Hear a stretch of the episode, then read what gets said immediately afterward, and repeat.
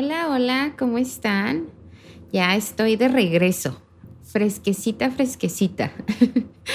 me ausenté casi dos meses y me dediqué en cuerpo y alma a una campaña maravillosa, que fue en la campaña que les vine a hablar pues en el último episodio, en el que estábamos buscando lograr 400 quimios. Afortunadamente lo logramos con éxito y superamos la meta. De esas 400 quimios, el viernes cerramos con 736. Pero para ayer lunes, a eso de las 7 de la tarde más o menos, recibí un mensaje en el que me decían que se habían seguido sumando quimios y llegamos a 777 quimios. Que saben, a gloria pura. Valió la pena todo el esfuerzo que pusimos papás, staff, doctores, toda la comunidad para lograr la salud para nuestros niños. Así que si ustedes se unieron a esta campaña, primero que nada, muchísimas gracias. Ya no sé de qué manera decir lo agradecida que estoy y transmitir esa realidad porque es muy bonito ver cómo se une el amor para lograr esto, por nuestros niños en primer lugar pero la verdad es que vamos adultos envueltos ahí y esos adultos somos los papás. Porque en este camino, si bien el cáncer llega al cuerpo de nuestros hijos, diferentes situaciones, diferentes protocolos, a nosotros como papás nos da en el alma, nos da en la mente, en, el pensar, en, en todas las emociones y todos los sentimientos que se involucran cuando te subes a esta montaña rusa de amar a tu hijo y acompañarlo a recuperar su salud completa.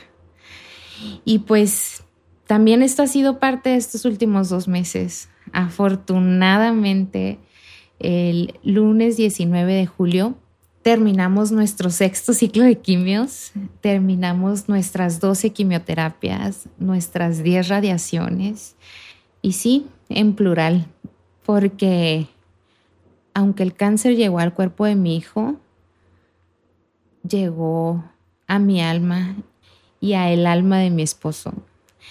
Y como me dijo mi cuñada, esto no, no le dio solamente a Santiago, nos dio a todos, a toda la familia, a muchos amigos que han estado al pie del cañón en todo este tiempo, cobijándonos y acompañándonos, que Además de pandemia, también nos hemos privado mucho de estar en contacto, de recibir ese abrazo y esa compañía, porque una de las indicaciones de, este tipo de padecimientos es estar lo más aislado posible para evitar cualquier tipo de bichos inoportunos.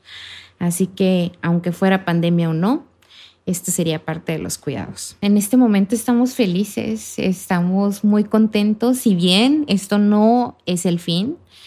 ¿Qué es lo que sigue? Bueno, pues sigue una serie de estudios. De hecho, el día de mañana, miércoles, tenemos cita para hacer unos estudios de laboratorio para una revisión.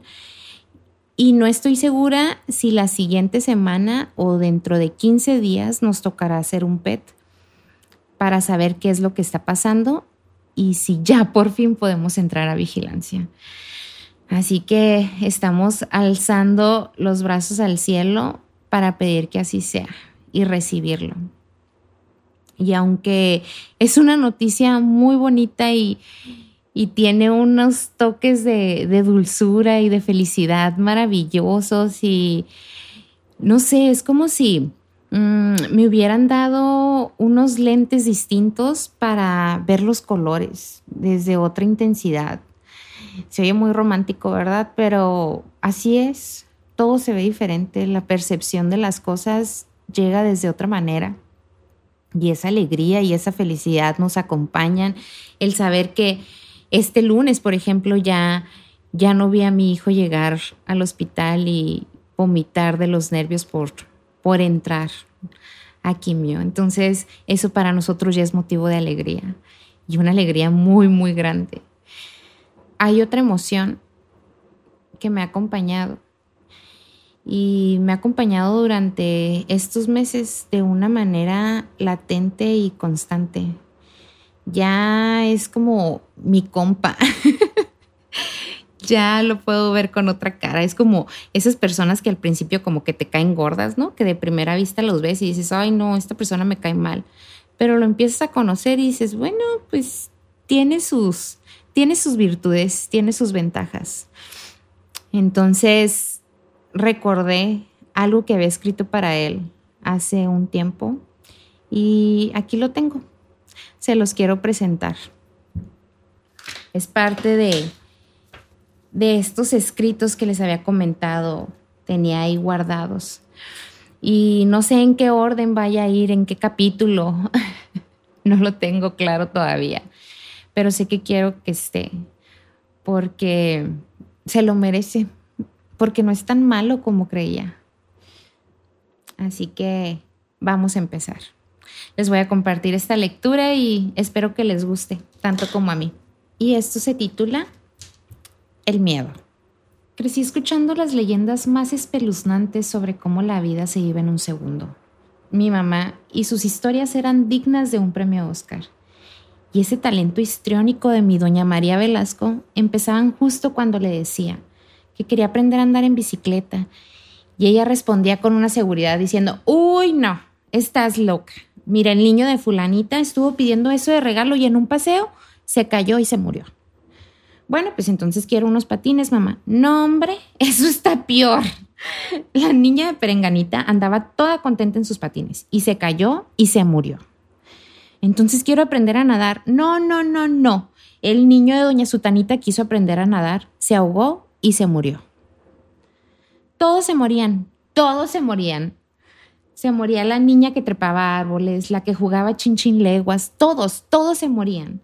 Mi mamá, en su intención de evitar que algo le pasara a sus hijas, decidió educarnos con base principal en el miedo. Mientras ella me contaba esas historias, yo pensaba, todos mis amigos andan en bici, en patines y siguen vivitos y coleando. Sus mismos papás son los que les compran esas bicicletas o esos patines. No creo que ellos quieran que sus hijos se mueran. Así que rápidamente puse en duda todos esos cuentos de terror con los que mi mamá lograba tener cierto control de nosotros y mantenernos vivas. Así que aprovechaba cada momento fuera de casa y lejos de los ojos de mi mamá para intentar cruzar la tenebrosa línea de la muerte. A sabiendas que si ella me descubría el regaño, castigo o chanclazo, vendría con toda su furia por desobedecerla. Ella ya había sembrado la semilla del miedo y se encargaba de regarla constantemente.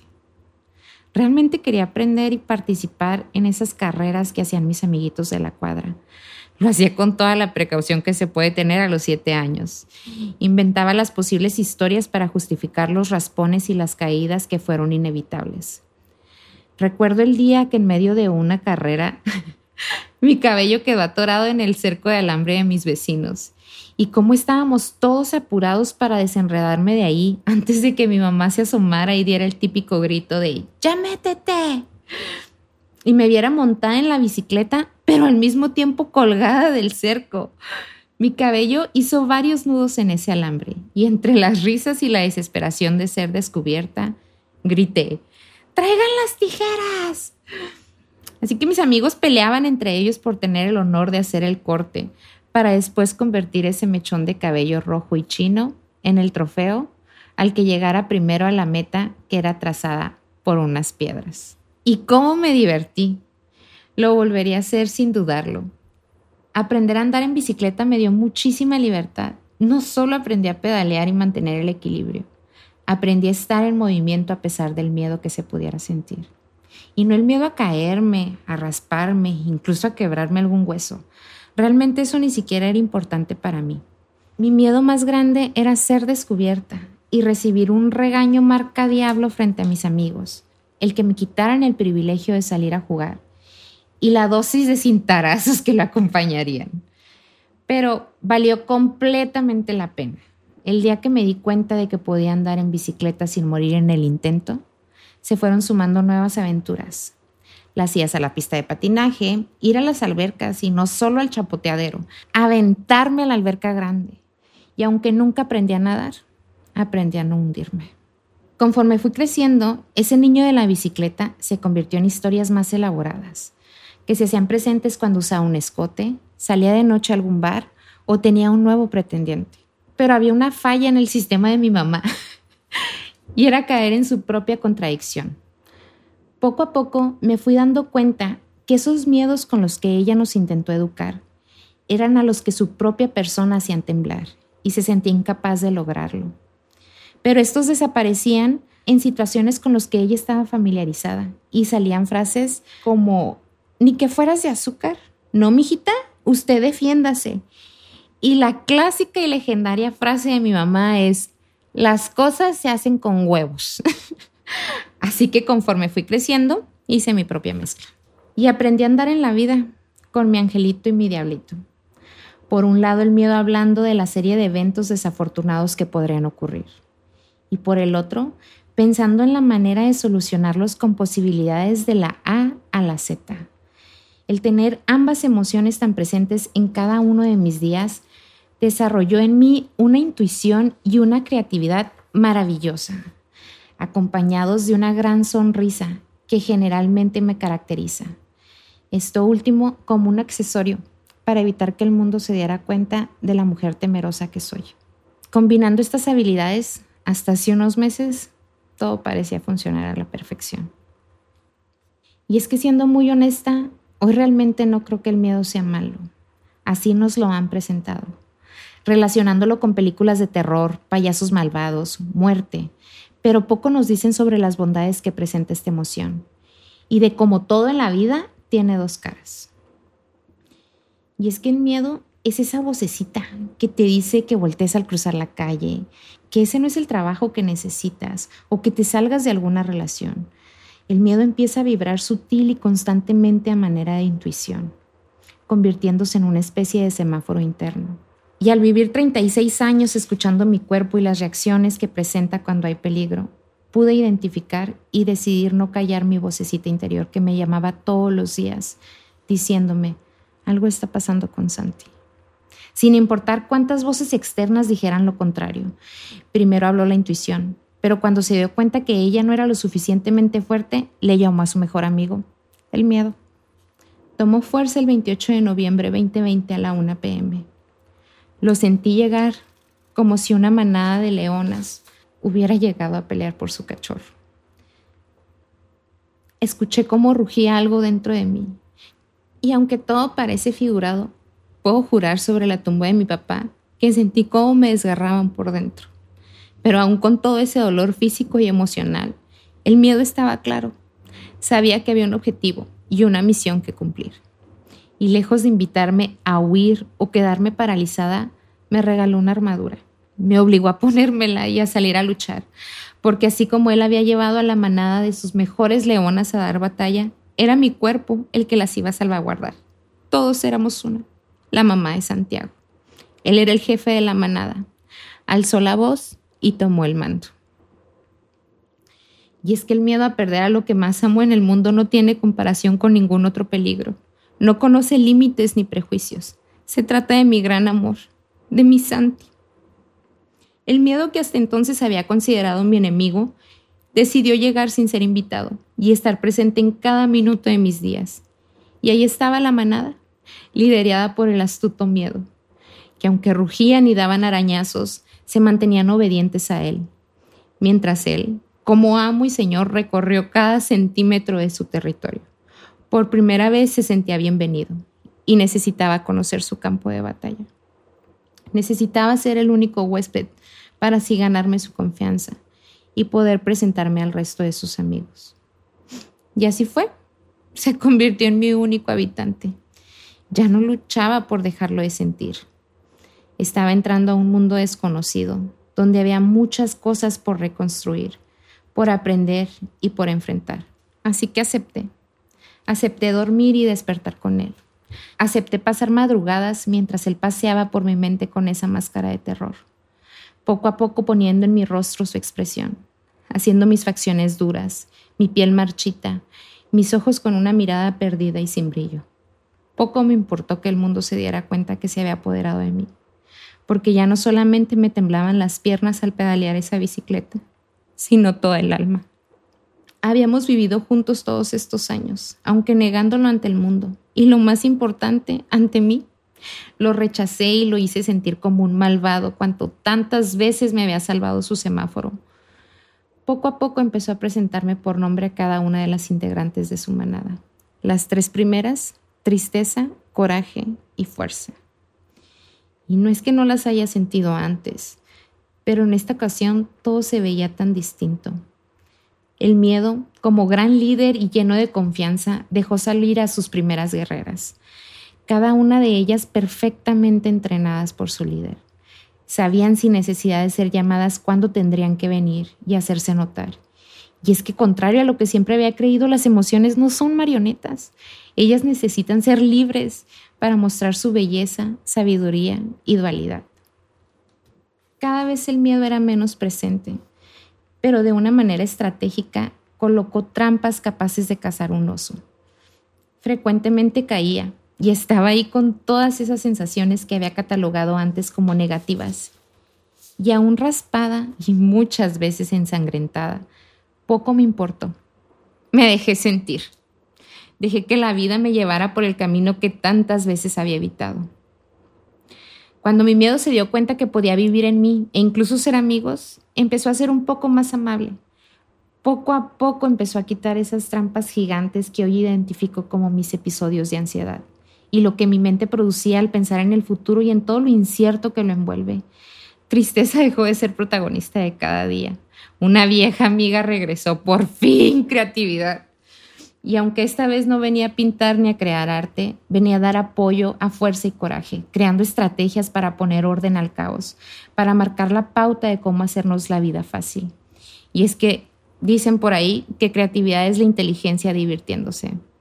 Creo que con esto yo lo pude comprobar. De una manera inesperada, creatividad al servicio del líder, miedo y sus secuaces, fuerza y coraje me sacaron de la oscuridad.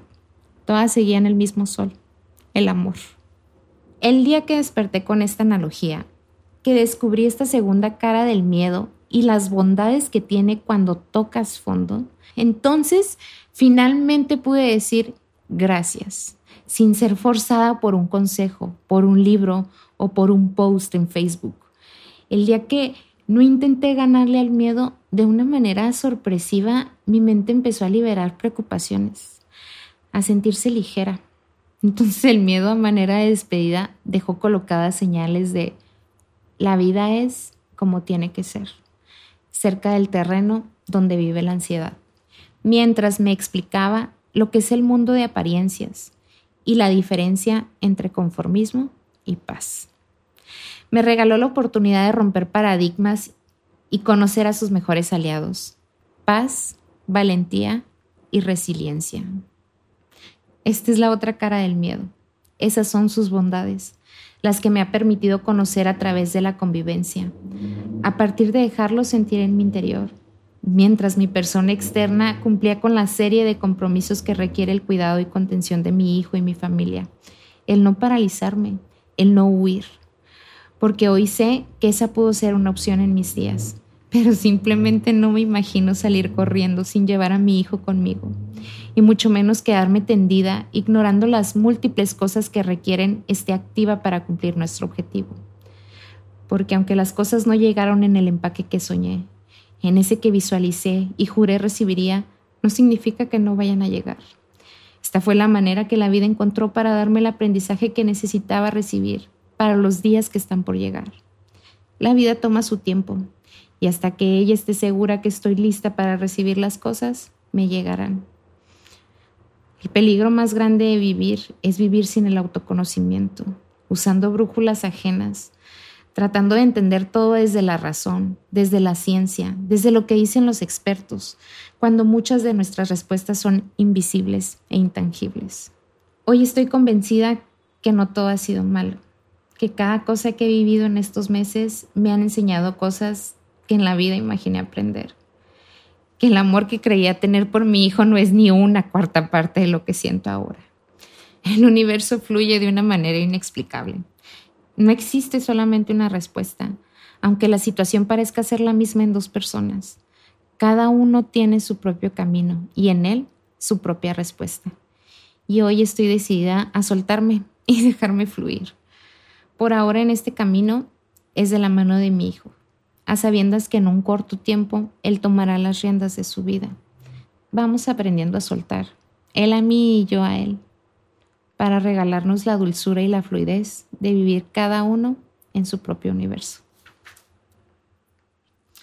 Muchísimas gracias, muchísimas gracias por regalarme tu tiempo, por quedarte aquí, por escuchar todo este resumen de, dos meses en unos cuantos minutos. Agradezco mucho el que, el que estén aquí, el que me manden mensajitos, el que me sigan a través de mis redes sociales. Ha sido muy padre ver cómo el podcast empieza a escuchar en tantos lugares.